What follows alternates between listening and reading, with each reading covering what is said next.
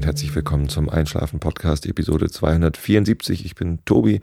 Ich lese euch heute Sherlock Holmes vor ein bisschen und davor gibt es den Rilke der Woche, da geht es um ein Karussell und davor äh, erzähle ich euch ein bisschen was, damit ihr abgelenkt seid und gut einschlaft.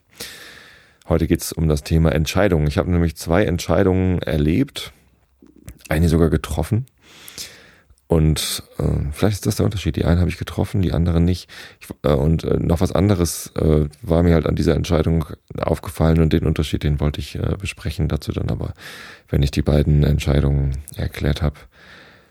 Ja, und vorweg wollte ich aber noch mal kurz äh, sagen, erzählen, erfolgreich berichten. Es gibt jetzt endlich die Einschlafen Podcast App im Android Store und zwar sowohl bei Google im Play Store als auch bei Amazon für alle, die ein Kindle Fire benutzen oder ein anderes Gerät, auf dem sie den Android, äh, den, den Android Store von Amazon benutzen.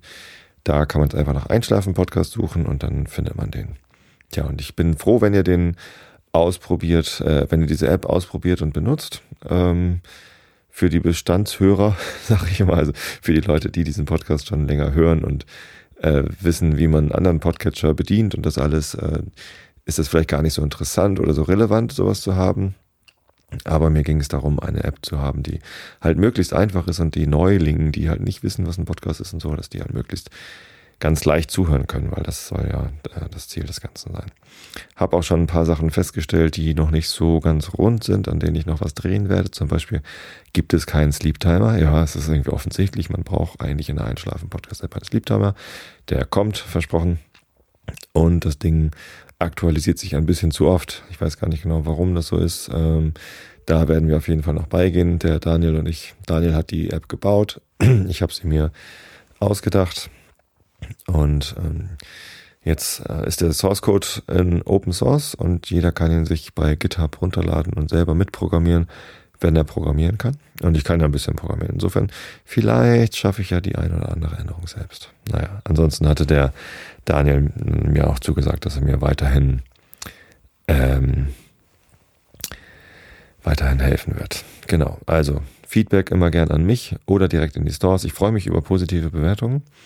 Tatsächlich ist es so, dass ich, äh, wenn ihr negatives Feedback habt, mich, äh, dass ich mich dann freue, wenn es nicht über den Store kommt, weil im Store geht's halt auch immer ganz viel um äh, um Werbeeffekt. Ne? Die Bewertungen im, im iTunes Store und im, im Play Store und auch bei Amazon, die sind halt eher Werbung und nicht das ehrlich gemeinte Feedback der Hörer. Das könnt ihr mir natürlich trotzdem zukommen lassen und es ist auch okay, wenn ihr das in den Store reinschreibt, aber die, die Bewertung dort wird halt von anderen eher als Werbung genutzt. Deswegen freue ich mich da über positive Bewerbung. Also ladet euch die App runter und gebt mir fünf Sterne oder vier. Ja, wie er meint. Ja, so viel zum selbstreferenziellen Werbegedöns am Anfang. Ähm, Entscheidung war das Thema des Tages. Und zwar die erste Entscheidung, die ist uns hier, ähm, also meiner Frau und mir, recht schwer gefallen. Es ging um den Kellerersatzraum. Eigentlich ein sehr albernes Thema. Wir haben hier einen Abstellraum im Haus, weil wir keinen Keller haben äh, nennen wir ihn Kellerersatzraum, weil er halt der Ersatz für den fehlenden Keller ist. Und diesen Raum haben wir damals vor acht Jahren, als wir das Haus gebaut haben, nicht fertig gemacht. Jetzt machen wir ihn fertig, weil wir ihn besser nutzen können wollen, und zwar als äh, Nähzimmer. Äh, es bleibt ein Abstellraum, also es werden auch weiterhin Sachen drin abgestellt werden. Aber jetzt weniger, weil wir einen neuen Schuppen haben und viele Sachen in den Schuppen gewandert sind, die da drin waren und wir außerdem ganz viel weggeschmissen haben. Das war, das war schon eine gute Sache, sich einfach von lauter Geröll zu trennen, das man eigentlich gar nicht braucht. Wegschmeißen ist, ist eine schöne Sache. Da fühlt man sich hinterher viel freier, weil man weniger hat. Und diese ganzen Dinge, die wir haben, uh, The things you own end up owning you ist ein sehr schönes Zitat von uh, aus dem Film Fight Club, ein Philosophiefilm, in dem es auch um Boxen geht. Ja, Nein, in dem Film geht es nicht um Boxen. Aber ich habe mal eine, eine Ausgabe von Fight Club auf Ebay gesehen und die wurde angepriesen als der Boxfilm. Fand ich ganz lustig. Ja, und je weniger Dinge man ownt, desto weniger Dinge ownen einen dann. Also schmeißt, schmeißt Sachen weg. Alles, was ihr nicht braucht, schmeißt, es weg. Das ist eine gute Sache. Also mir hat es, hat es gut getan. So. Und jetzt wollen wir den Raum natürlich fertig machen. Also habe ich ihn verspachtelt. Die Gipskartonplatten, die ich an die Wand geschraubt hatte vor acht Jahren, die waren halt noch so roh. Dann habe ich die verspachtelt und ähm, geschliffen. Das war letztes Wochenende das Schleifen. Ähm, also das Wochenende vor dem letzten Wochenende. Ja, egal. Ähm, hatte ich also auch schon von erzählt. Das ist eine saumäßige Arbeit und das war auch recht, also nach, allein nach dem ganzen Ausräumen und Wegschmeißen und Verspachteln war dieses Schleifen dann also schon sehr, sehr unangenehme Arbeit und es, es wurde einfach immer ätzender, diese Baustelle da. Weil natürlich die Sachen, die wieder reinkommen in den Abstellraum, die sind jetzt im Rest des Hauses verteilt. Also hier im Gästezimmer, in dem das schöne Einschlafen-Podcast-Vorlesesofa steht, also auf dem ich immer liege, äh, hier so in halb aufrechter Position, wenn ich die Einschlafen-Podcast aufnehme.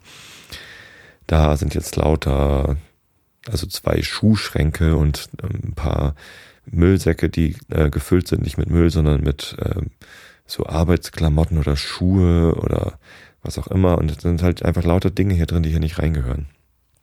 Das macht das Ganze so ein bisschen ungemütlich und auch unbequem, weil man da immer drum herum laufen muss oder oben drüber oder so. Das ist halt alles nicht so geil. Diesen Zustand haben wir jetzt seit vier Wochen oder so, dass das hier alles so rummelig ist und dreckig auch. Das ist einfach nicht so schön. So, das, das, das fühlt sich, also es ist eine Belastung. Und ähm, die Belastung wurde noch viel schlimmer, als wir dann erfuhren, dass das, was wir eigentlich vorhatten für den Fußboden, nämlich Fliesen reinlegen lassen, gar nicht mal so günstig ist. Das hatte ich, glaube ich, auch letzte Woche schon erzählt. Wir haben einen Kostenvoranschlag bekommen von unserem Fliesenleger, der uns auch schon oben ist. Hört ihr das? Das ist mein Bauch. Ich habe aber gerade gegessen. Eigentlich bin ich total satt. Vielleicht hm, sollte ich mal einen Schluck von meinem leckeren Tee trinken.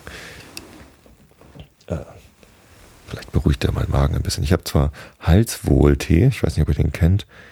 Das ist halt so Kräutertee mit, was ist denn da so drin? Thymian wahrscheinlich. Riecht ganz lecker. Jetzt machen wir hier mal kurz Ausflug in den Pappkameraden-Podcast. Whisky-Verkostung mit Tee. Nein, also im Pappkameraden-Podcast verkoste ich immer Whisky und da beschreibe ich dann immer, wie der Whisky schmeckt. Das habe ich auch ganz früher mal hier im Einschlafen-Podcast gemacht. Ich habe das dann nur ähm, aufgehört, im Einschlafen-Podcast zu machen, weil das irgendwie gar nicht so reinpasste und habe dann einen eigenen Podcast draus gemacht, eben den Pappkameraden-Podcast und jetzt habe ich hier gerade Tee. Ich muss mal eben schnuppern, ob der schon kalt genug ist. Ja, geht. Halswohltee, weil ich ein bisschen heiser bin. Das hört ihr vielleicht, wenn ihr genau hinhört. Hört sich meine Stimme heute ein bisschen anders an. Ähm, und dazu komme ich aber später, warum die Stimme so raus. So hat mein Bauch mich ordentlich abgelenkt. Ich war gerade dabei zu erzählen, äh, ja, dieser Kostenvoranschlag, äh, das, der sah halt irgendwie vor, dass wir über 50 Euro pro Quadratmeter Fliese, die verlegt wird, äh, zahlen. Und dann waren das halt 16 Quadratmeter, 16, etwas und noch irgendwie dann ein bisschen Material und was weiß ich. Also es, es summierte sich auf 1400 und ein paar Euro nur für das Verlegen. Und dann wären ja noch die Fliesen dazu gekommen, die waren da noch nicht mit drin. Ähm, also irgendwie so 2000 Euro hätten wir wohl rechnen müssen, um da Fliesen zu kaufen und reinlegen zu lassen. Das war uns ehrlich gesagt ein Ticken zu teuer. Also ich weiß, dass das Geld kostet und die haben ihren Lohn auch verdient und so, aber irgendwie ja, bin ich dann halt ins Überlegen gekommen, okay, es ist ein Abstellraum, es muss nicht perfekt sein. Eigentlich könnte ich das auch selber machen. Ich bin zwar kein Handwerker, aber ich traue mir da einiges zu. Ich habe ja immerhin auch die Wände verspachtelt und geschliffen und so und ähm, ich habe halt nur noch nie Fliesen verlegt. Das, naja, also ich habe schon so ein bisschen Sorge gehabt, dass ich das irgendwie nicht richtig mache und wir dann alles wieder rausreißen müssen und dann wäre es natürlich richtig teuer und ätzend, aber naja, ähm, das war so eine Überlegung. Die andere Überlegung war Feuchtraumlaminat.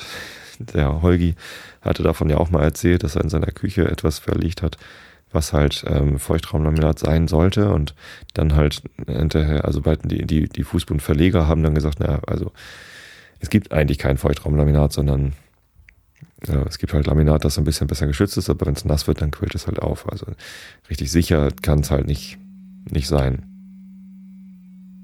Was ist das denn? Mein Handy. Wieso macht es das? Das macht hier ein furchtbar lautes Geräusch. Ich glaube, Quizduell ist abgestürzt. Weiß ich auch nicht. Irgendwie hat es hier Dauervibrationen gehabt gerade. Entschuldigung. Ähm, hier, jetzt bin ich schon das zweite Mal abgelenkt worden. Das ist ja schrecklich. Ich wollte auch nur eine ganz triviale Geschichte erzählen. Zumindest ähm, habe ich mich mal schlau gemacht, was so Feuchtraumlaminat angeht. Und es gibt da etwas, das ist gar kein Laminat, sondern es ist PVC. Äh, sieht aber aus wie Laminat und wird auch so verlegt wie Laminat. Und das fand ich nochmal ganz attraktiv. Da sind wir dann zum Laminatkontor in Neuwurmsdorf gefahren, haben uns dann noch beraten lassen und haben uns das angeguckt und ja, das, das machte irgendwie so Sinn, dass äh, da halt, wenn das mal nass wird, also wenn, wenn da mal eine Waschmaschine drauf ausläuft, dann nimmt man das eben hoch, trocknet es wieder ab und legt es wieder hin. Das kann man wahrscheinlich machen. Ähm, und da war ich schon drauf und dran, das zu kaufen, äh, weil Laminat kann ich halt selber verlegen. Das, also, das habe ich schon öfter gemacht und ist nicht schwer. Ähm, Traue ich mir zu und das, das kriegt man irgendwie hin. Kostete aber auch äh, entweder 42 Euro oder irgendwie 32 Euro pro Quadratmeter plus den richtigen Trittschall darunter irgendwie. Also es war auch nicht, nicht wirklich günstig. Aber eben das Verlegen konnte ich dann selber machen. Ähm, musste aber eh auch bestellt werden. Und wir waren am Samstag dann äh, vormittags bei diesem Laminatkontor und ja, ob wir jetzt das jetzt Samstag bestellen oder Montag, wäre dann sowieso auch egal gewesen, muss ja auch erstmal geliefert werden. Also haben wir es nicht bestellt, erstmal nochmal überlegt und ach, diese Entscheidung war, ist mir, ist uns halt wirklich schwer gefallen, weil wir nicht wussten, was das Beste für den Raum wäre wahrscheinlich, wenn wir da Fliesen reinlegen. So. Aber ähm, das Beste wäre wahrscheinlich auch, wenn wir sie legen lassen, weil es dann halt richtig ist. Und das ist, war uns aber zu teuer. Und selber legen hat halt Risiko, dass das irgendwie schief geht. Und was anderes als Fliesen nehmen hat halt Risiko, dass wenn es dann nass wird, dann kann es halt irgendwie doof werden. So, also ähm, nochmal Holge gefragt und der meinte halt, ja, Alternative ist halt PVC oder Vinyl. Ähm, und mein Schwiegervater meinte auch, ja, Vinyl kann man eben auch eigentlich ganz flächig da reinlegen. Und wie es der Zufall so wollte, sind wir an dem Abend äh, auf dem Weg zu einer Party ähm, nochmal schnell zum Baumarkt rangefahren und haben dann, äh, wollten eigentlich nur Acryl kaufen. Das ist halt dieses Zeugs, was man in die Raumkanten reinschmiert, in die Fugen, damit man das überstreichen kann. Ja, wenn man irgendwie so, so, so einen Stoß hat in der Kante, in der Ecke des Raumes sozusagen, also ja, da wo halt zwei Wände aufeinandertreffen, ist eine Kante, ne? Keine Ecke, eine Ecke wäre quasi, wo drei aufeinandertreffen. Ähm, ist ja auch egal, zumindest brauchten wir noch Maleracryl. Sind also 20 vor 8 in dem Baumarkt gewesen, der um 8 zugemacht hätte. Es war übrigens ein Obi, sag ich einfach mal, weil ich da sehr zufrieden war, denn ähm, beim Reingehen haben wir gesagt, so komm, lass uns noch mal eben gucken, was die hier haben an Fußböden. Vielleicht haben die ja Vinyl.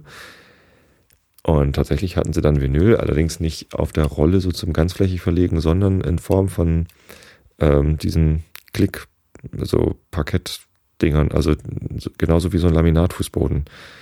Ähm, einfach in so, ja, in so äh, großen Rechtecken, die man halt so ineinander klicken kann und dann ähm, hat man das halt.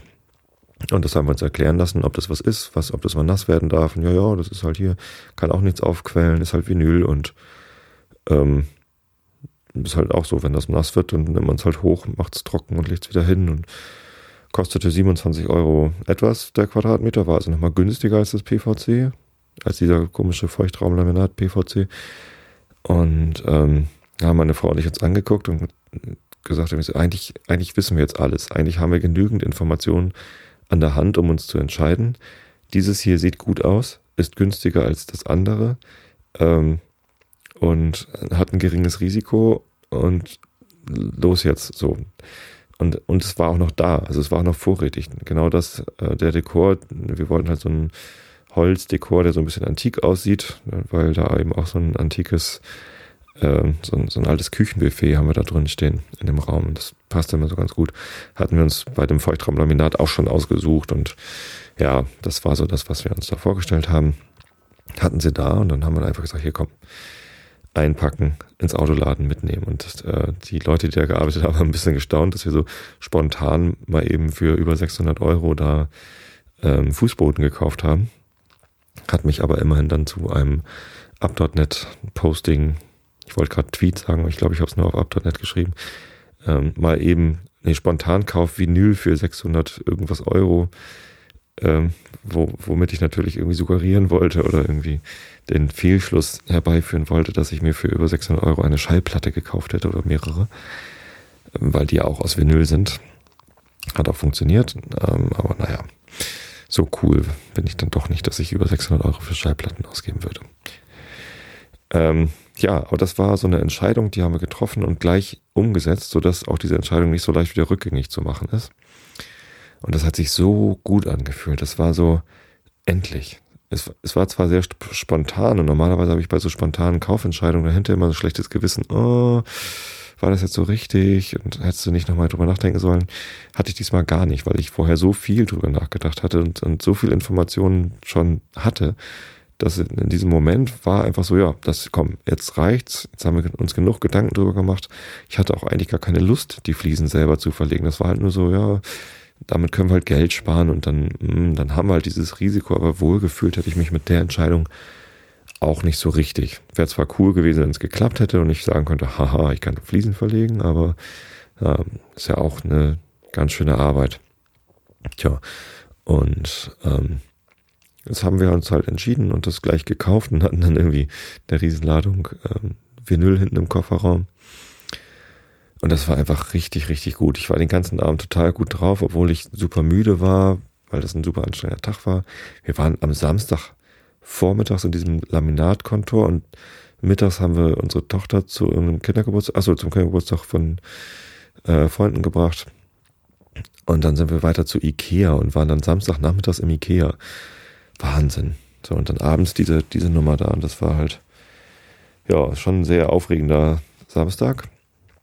Ähm, aber mit dieser Entscheidung am Ende war das einfach grandios. Das hat sich genau richtig angefühlt und gut angefühlt, weil endlich auch diese Last von uns gefallen ist, das entscheiden zu müssen. Jetzt muss ich das Ding halt, diese Fußbunde halt nur noch einbauen.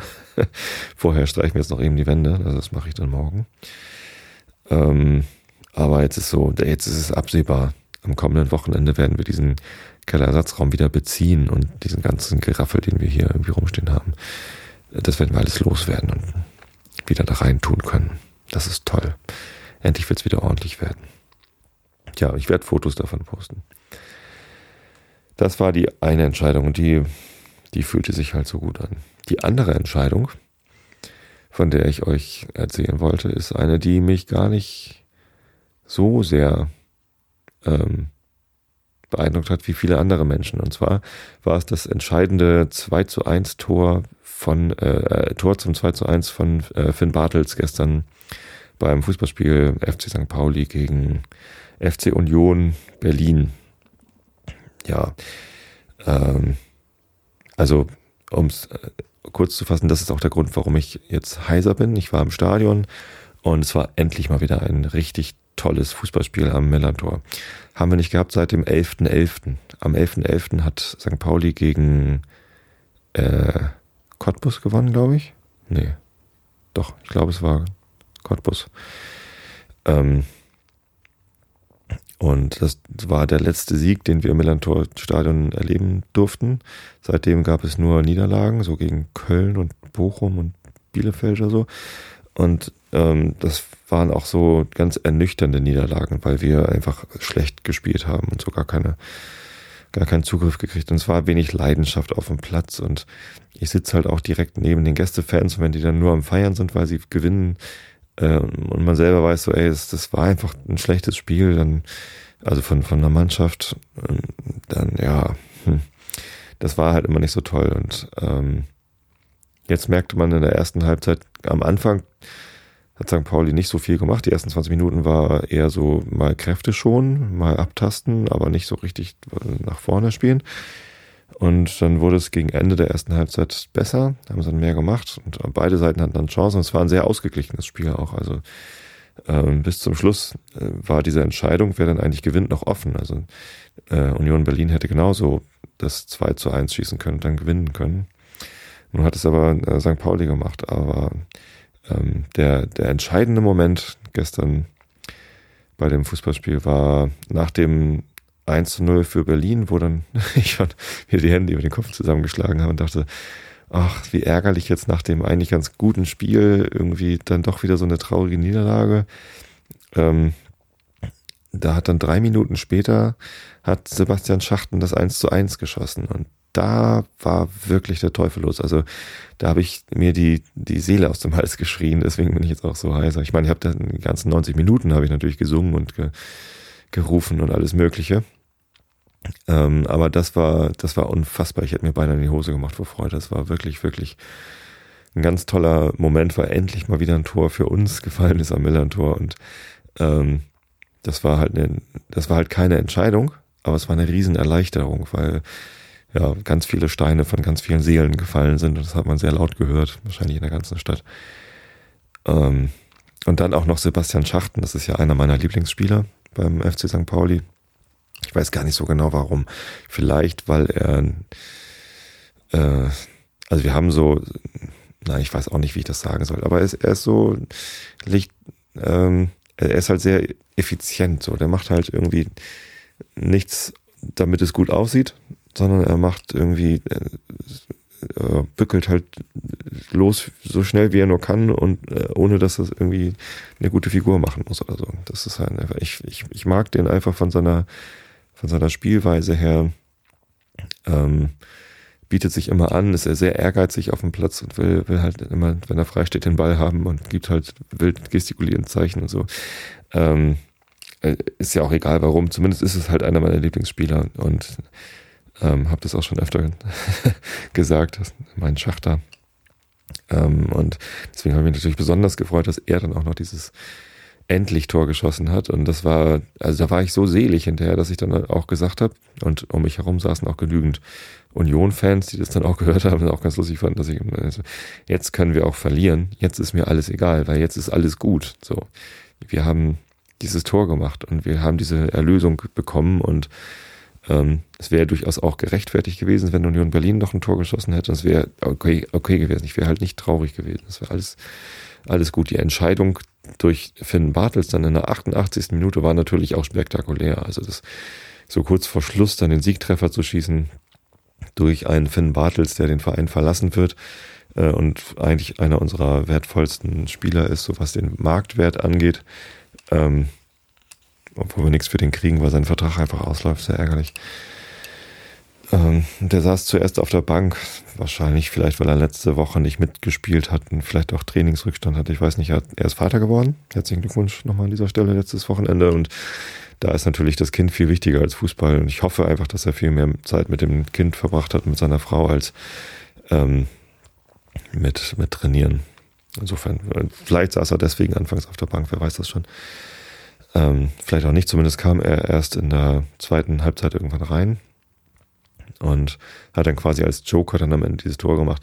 Und in den Medienberichten, so im Kicker und so, stand halt überall, äh, Finn Bartels erlöst äh, St. Pauli. Und ähm, das war für mich keine Erlösung. Also es war zwar schön, dann zu gewinnen und wir haben uns alle ganz doll gefreut und so, aber die Erlösung kam von Sebastian Schachten. So, und alles, was danach passiert ist, war halt irgendwie dann zwar die Entscheidung, aber diese Entscheidung war mir persönlich völlig egal. Also ja, wir haben das Spiel für uns entschieden, wir haben drei Punkte bekommen. Das äh, wird sich äh, ja nicht großartig darauf auswirken, ob wir nun aufsteigen oder nicht. Klar kann man alle Punkte gebrauchen, wenn man aufsteigen will, aber ich glaube da einfach nicht dran, dass St. Pauli in dieser Saison aufsteigt. Dafür ist die Mannschaft irgendwie noch zu instabil, so was die Leistung angeht. Da ist halt keine Konstanz. Das ist äh, mal so, mal so und dann gibt es halt Leute, die äh, sind einen Tag mal gut und anderen Tag irgendwie dann eher nicht mehr so. Insofern ähm, glaube ich, dass ein Aufstieg vielleicht zu früh kommt für diese Mannschaft. Ja, ähm, da, das fand ich halt ganz witzig, dass wir jetzt irgendwie gestern Abend diese Entscheidung, die, die mir so gar nicht mehr so wichtig war, vielleicht auch, weil vorher dieser große erlösende Moment war, und am Samstag diese Entscheidung, ähm, die wir dann im, im, Gegensatz zu der Entscheidung im Spiel eben auch selber getroffen haben, die halt, halt richtig, richtig toll war. Tja, so kann man auch unterschiedlich auf eine Entscheidung hinfiebern, weil im Stadion war mir die Entscheidung dann ja völlig egal. Und wahrscheinlich auch des, deshalb war sie nicht dann so beglückend für mich. Ähm, beim Kellersatzraum Fußboden, die Entscheidung, die, da, da habe ich halt sehr, sehr drauf gehofft und gewartet. Deswegen war ich da dann wahrscheinlich auch so erleichtert, als die dann gefallen war. Tja, und so sind die Dinge unterschiedlich. Wo ich mich übrigens noch nicht entschieden habe, um nochmal ein weiteres Thema anzukratzen, ist ähm, am Mittwoch ist Aschermittwoch. Mir ist es immer nicht so ganz bewusst, also gestern war ja Rosenmontag ähm, und hier in Norddeutschland fällt das nicht so auf. Also es gibt zwar irgendwie dann in der Schule und im Kindergarten gibt es so Faschingsveranstaltungen. Ich habe die als Kind auch mitgemacht und meine Eltern fanden Fasching auch toll und so. Also von der Erziehung her ist es jetzt nicht so, dass, dass mir das irgendwie aberzogen worden ist, Fasching gut zu finden. Aber es gab natürlich auch in Hamburg oder beziehungsweise in Wistit, wo ich aufgewachsen bin, gab es keine Karnevalsumzüge oder so. Also die Kultur ist hier eine etwas andere als im Rheinland oder wo auch sonst überall noch äh, Großfasching gefeiert wird. Saarland ist, glaube ich, auch ganz gut mit dabei, ne? Solche, solche Orte. Ich weiß es nicht.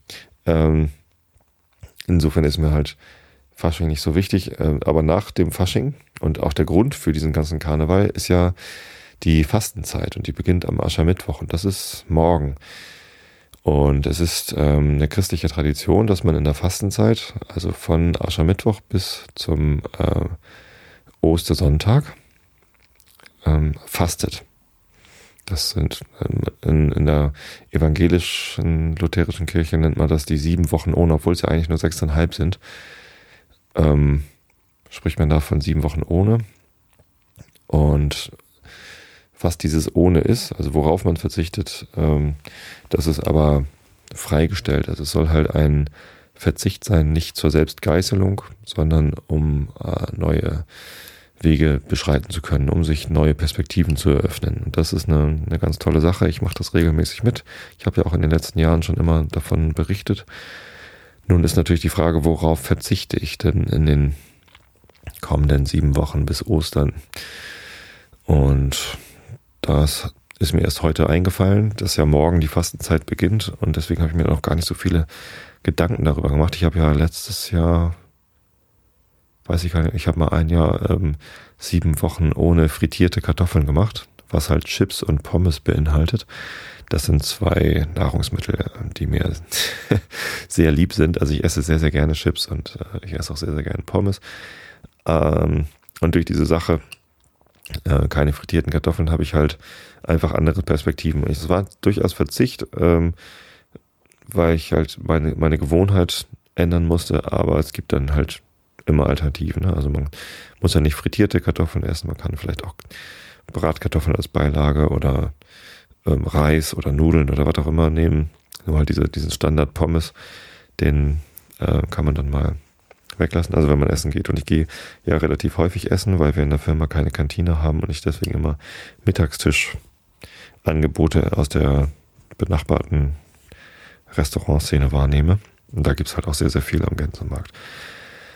Heute war ich im Restaurant Opera übrigens und da gab's eine sehr, sehr, sehr, sehr leckere Pizza mit so einer ähm, Schmand-Trüffelsoße. Also keine Tomatensoße, sondern so, so Trüffelschmand und ähm, Tiroler Speck und noch irgendwas total Geiles war da drauf. Oh, ich sag's euch, die war lecker. Ja, worauf soll ich sieben Wochen verzichten? Alkohol ist eine äh, beliebte Sache. Viele Leute verzichten sieben Wochen auf Alkohol. Äh, Habe ich auch schon gemacht. Ähm, da ist der Perspektivwechsel halt also die Alternativen sind dann, ich meine, könnte natürlich sieben Wochen kiffen, aber äh, weiß ich nicht. ist auch nicht so einfach. Ähm, nee, also da ist es dann eher so, dass man, wenn man dann eigentlich gerade Lust hat, Alkohol zu trinken, äh, dass man dann sich halt überlegt, okay, was könnte ich stattdessen trinken oder muss ich überhaupt was trinken? Habe ich überhaupt Durst? Das ist halt ganz interessant. Ähm, könnte man eigentlich mal wieder machen. Oder man macht sieben Wochen ohne, ja, Chips hatte ich schon. Ich habe mal sieben Wochen ohne Schimpfen probiert. Das war hart. Habe ich auch nicht geschafft. Ist dann aus Versehen, habe ich dann mit irgendwem geschimpft und mich dann geärgert. Ja. Naja, man muss das ja auch nicht machen. Das ist ja kein Zwang. Es gibt dann immer diese Leute, die finden das besonders lustig, dann soll sich so Sachen auszudenken wie sieben Wochen ohne Verzicht. naja, kann man machen. Sieben Wochen ohne, äh, was könnte man denn machen? Naja, wenn ihr Ideen habt, was ich mal sieben Wochen ohne machen könnte, dann schreibt es mir als Kommentar oder auf die Facebook-Seite oder per Twitter. Äh, aber ob ich es dann mache oder nicht, entscheide ich dann lieber selbst. Tja. So viel zu den Entscheidungen. Ich gucke mal ganz kurz in den Chat rein, weil, wie ihr alle wisst, wird dieser Podcast bei der Aufnahme live gestreamt auf xenem.de und dann gucke ich immer mal, ähm, was der ja, das ist immer so, wenn man dann auf den Chat guckt, dann ist man so abgelenkt, dass man auf einmal aufhört zu sprechen. Deswegen sollte man eigentlich beim Podcasten nicht in den Chat gucken. Aber ich mag das halt immer ganz gern, zwischendurch mal ähm, darauf zu gucken. Mr. Mo hat zum Beispiel geschrieben, bitte keinen Tee trinken, die Stimme soll so bleiben. Aha, kommt also ganz gut. Ähm, dann man legt nur einmal legen und legen lassen. Sehr schön. Captain Ahab. Samstag zu Ikea, Schatz, können wir uns nicht zu Hause streiten, ist auch gut. Genau, am, am Rosenmontag, am 3.3. gab es den ersten Sieg seit dem 11.11. .11. Das passt natürlich alles ganz gut zusammen. Also Schnapszahlenmäßig und auch so, ähm, ähm, ja, 11.11. .11. ist ja der Beginn der Karnevalssaison und Rosenmontag ist ja der Abschluss, wobei Dienstag ist ja auch noch Karneval, ne? Aber ist halt so der Höhepunkt. Ähm, außerdem äh, hat Finn Bartels mit der Rücknummer 22 in der 88. Minute äh, das Tor geschossen. Also an Schnapszahlen äh, mangelt es bei diesem Tor übrigens nicht. Sieben Wochen ohne Fußboden schlägt jemand vor. Nee, nee, nee, nee, nee, nee.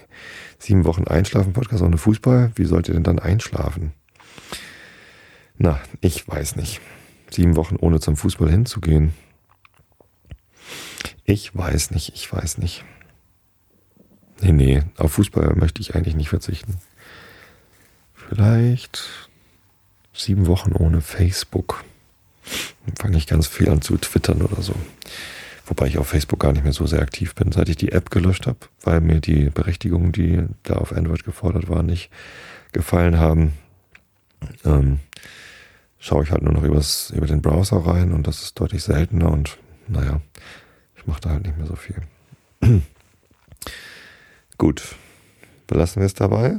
Ähm, wenn ihr das nächste Mal live zuhören wollt, dann beobachtet die Seite streams.xenem.de. Da steht immer, welche, wann welche Streams kommen und der Einschlafen-Podcast läuft ja meistens dienstags abends ab halb neun auf diesem Sender.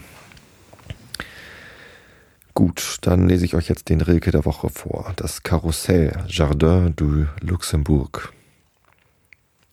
Mit einem Dach und seinem Schatten dreht sich eine kleine Weile der Bestand von bunten Pferden alle aus dem Land, das lange zögert, ehe es untergeht.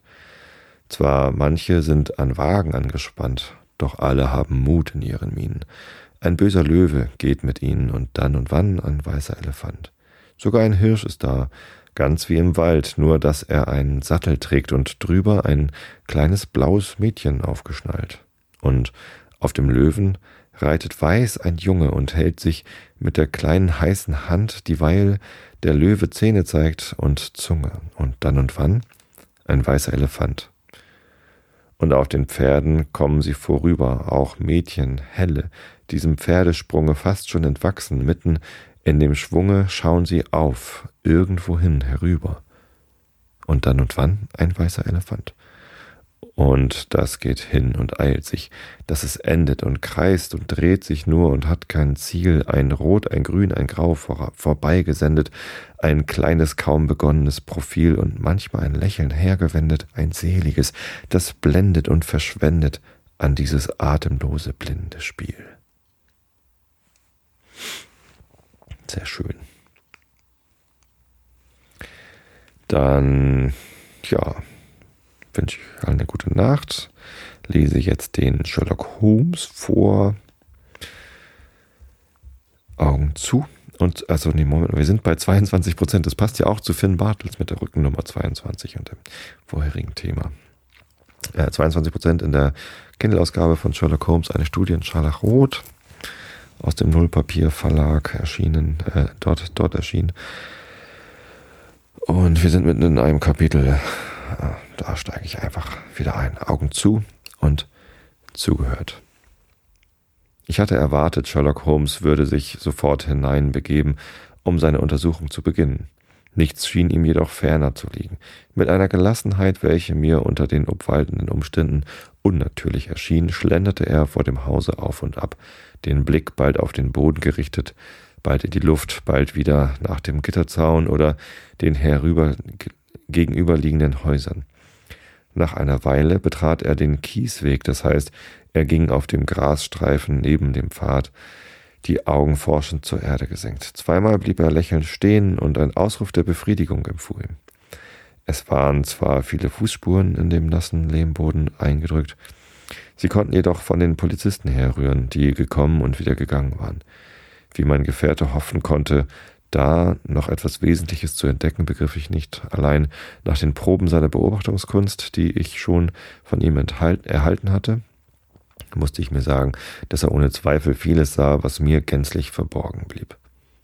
An der Haustüre kam uns ein großer, blasser, flachshaariger Mann mit einem Notizbuch entgegen. Er eilte auf Holmes zu und schüttelte ihn mit großer Wärme die Hand. Sehr freundlich von Ihnen, dass Sie kommen, sagte er.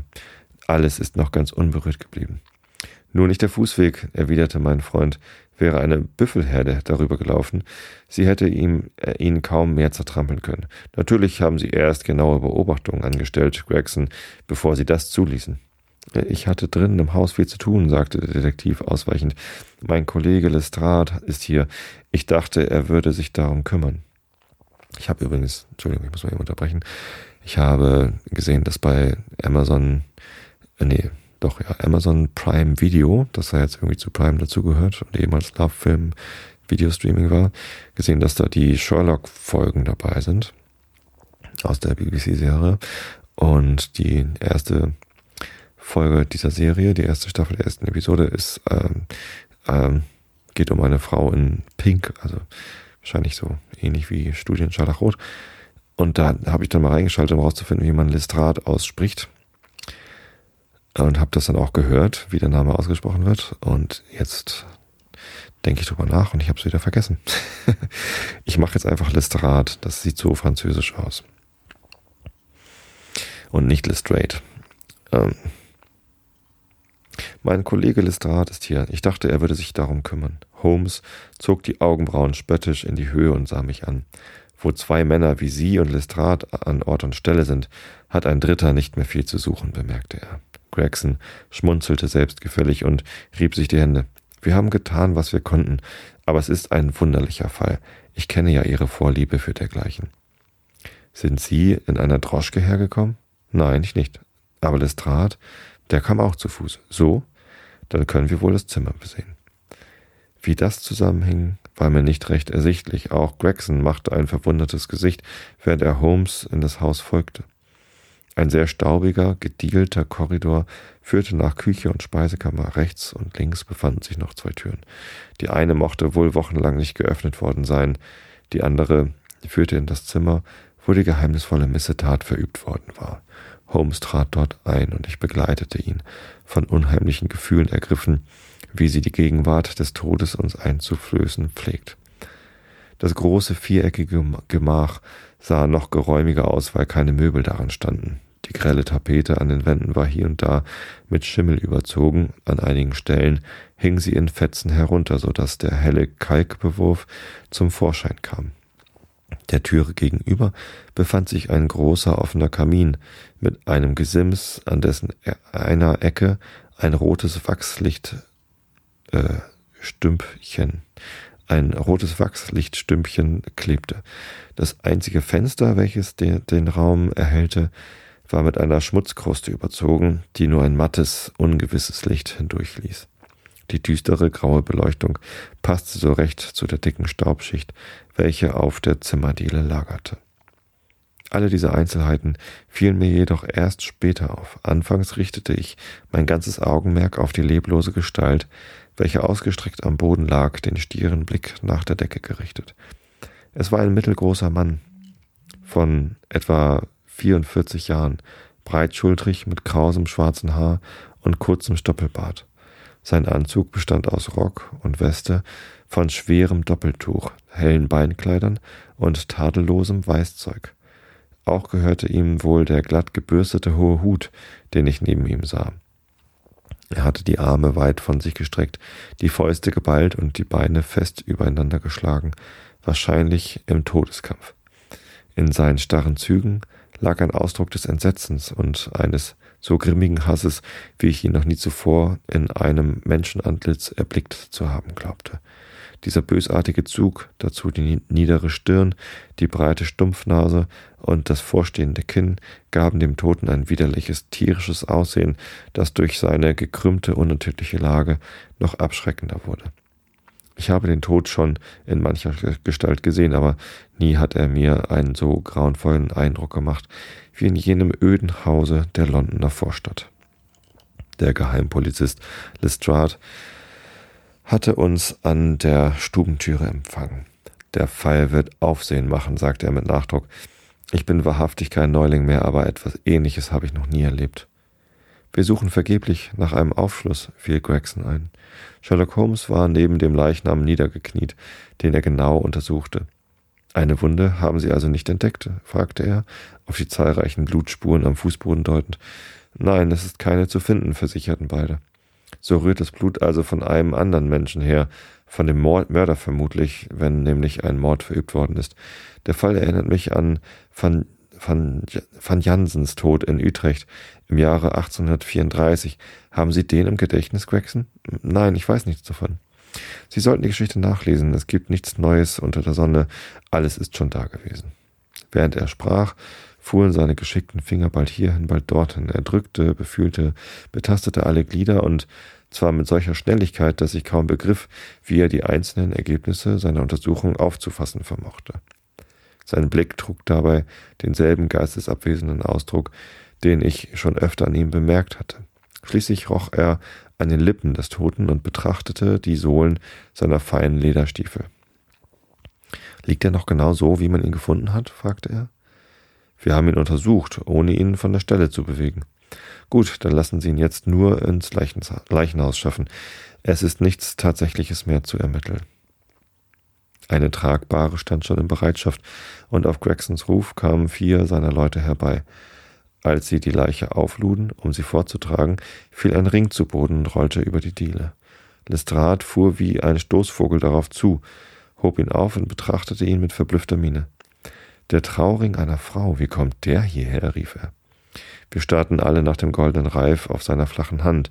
Welche Braut mochte den am Finger getragen haben? Die ohnehin schon verwickelte Angelegenheit wird durch diesen Fund noch schwieriger, bemerkte Gregson. Vielleicht vereinfacht er sie auch, äußerte Holmes bedächtig. Jedenfalls nützt es nichts, den Ring noch länger anzusehen. Wir werden nicht klüger davon. Haben Sie nichts in den Taschen gefunden? Im Flur liegt alles beisammen, erwiderte Gregson. Kommen Sie, wir verließen das Zimmer. Hier ist der ganze Inhalt, fuhr er fort, auf einen Haufen verschiedener Gegenstände deutend. Eine goldene Uhr Nummer 97163 von Barrand in London, eine kurze Uhrkette von massivem Gold, ein goldener Ring mit dem Freimaurerzeichen, ein Hundekopf mit Rubinaugen als Vorstecknadel, ein Visitenkartentäschchen von russischem Leder. Auf den Karten steht Enoch J. Drebber aus Cleveland. Das stimmt mit den Zeichen der Wäsche überein. Kein Portemonnaie, aber loses Geld in der Westentasche im Betrag von 7 Pfund 13 Schilling. Eine Taschenausgabe von Boccaccios Decameron. Auf dem Titelblatt der Name Joseph Stangerson. Zwei Briefe, einen an E.J. Drebber, der andere an Joseph Stangerson. Wohin adressiert? an die amerikanische Wechselbank. Beide Briefe kommen von der Dampfschiffgesellschaft Guyon und betreffen die Abfahrt ihres Dampfers von Liverpool. Offenbar stand der Unglückliche im Begriff, nach New York zurückzukehren. Haben Sie über jenen Stangerson Erkundigungen eingezogen? Versteht sich, versetzte Gregson. An sämtliche Zeitungen sind Anzeigen geschickt worden. Auch ist einer meiner Leute nach der Wechselbank gegangen. Ich erwarte ihn bald zurück. Haben Sie in Cleveland angefragt? Ja, die Depesche ist heute früh abgegangen. Was war der Wortlaut? Wir gaben einfach die Umstände an und baten um Mitteilung der einschlägigen Tatsachen. Sie haben nicht etwa über einen Punkt, der Ihnen besonders wichtig schien, eingehendere Nachricht verlangt? Ich habe nach Stengersen gefragt. Weiter nichts? Liegt nicht eine Tatsache vor, um die sich der ganze Fall dreht? Wollen Sie nicht noch einmal telegrafieren? Meine Depesche enthielt alles Erforderliche, versetzte Gregson in beleidigtem Ton. Sherlock Holmes lachte in sich hinein und wollte eben noch eine Bemerkung machen, als Lestrade, der inzwischen im Zimmer geblieben war, zu uns in den Flur kam. Soeben habe ich eine Entdeckung gemacht, Gregson, sagte er, sich mit selbstgefälliger Miene die Hände reibend. Hätte ich nicht die Stubenwände genau untersucht, wir wären schwerlich darauf aufmerksam geworden. Die Augen des kleinen Detektivs funkelten vor innerem Triumph, dass er seinem Kollegen den Rang abgelaufen hatte. Kommen Sie, sagte er, in das Zimmer zurückeilend, das uns weit weniger grausig erschien, seit die Leiche fortgeschafft war. So, jetzt treten Sie dorthin. Er strich ein Schwefelholz an einer Stiefelsohle an und hielt es gegen die Wand. In einer Ecke war die Tapete abgerissen und auf dem hellen Kalkbewurf, der darunter zum Vorschein kam, stand mit großen blutroten Buchstaben das Wort Rache zu lesen. Das hat der Mörder mit seinem eigenen Blut geschrieben, fuhr Lestrade vor. Hier auf der Diele sieht man noch, sieht man noch wo es hinuntergetropft ist. Einen besseren Beweis, dass kein Selbstmord vorliegt, konnten wir gar nicht haben. Sehen Sie das abgebrannte Licht auf dem Kaminsims? Beim Scheine desselben ist das Wort in dieser sonst so dunklen Ecke geschrieben worden. Ich habe noch keine Zeit gehabt, mich in dem Zimmer umzusehen, sagte Holmes, ein Vergrößerungsglas und ein Zentimetermaß aus der Tasche ziehend. Sie erlauben mir wohl, das jetzt nachzuholen. Geräuschlos ging er in dem Raum hin und her, bald stand er still, bald kauerte er am Boden, einmal legte er sich sogar mit dem Gesicht platt auf die Diele. Er war so vertieft in seine Beobachtungen, dass er unsere Anwesenheit ganz vergessen zu haben schien. Auch hielt er fortwährend leise Selbstgespräche. Dazwischen stöhnte er laut oder pfiff wohlgefällig vor sich hin und feuerte sich durch ermutigende Ausrufe zu neuer Hoffnung an. Er kam mir vor wie ein edler Jagdhund, der rückwärts und vorwärts durch das Dickicht springt, vor Gebier äh, Begierde heult und winselt und keine Ruhe findet, bis er die verlorene Fährte wieder aufgespürt hat. Wohl 20 Minuten lang setzte er seine Untersuchung fort, maß mit der größten Genauigkeit die Entfernung zwischen verschiedenen Punkten am Boden, die für mein Auge ganz unsichtbar waren, und dann die Höhe und Breite der Wände. Was er damit bezweckte, war mir unerklärlich. An einer Stelle las er behutsam ein Häufchen grauen Staubes von der Erde auf und verwahrte es sorgfältig in einem Briefumschlag. Zuletzt richtete er sein Vergrößerungsglas auf das rätselhafte Wort an der Wand und betrachtete jeden Buchstaben aufs genaueste. Das Ergebnis schien ihn zu befriedigen und er steckte das Glas wieder ein. So, an dieser Stelle machen wir einen Schnitt. Ich wünsche euch allen eine gute Woche, auf dass ihr gut schlaft. Schlaf ist wichtig. Holt euch genügend davon damit ihr schön ausgeruht seid und gesund bleibt. Also, hab euch alle lieb. Bis zum nächsten Mal.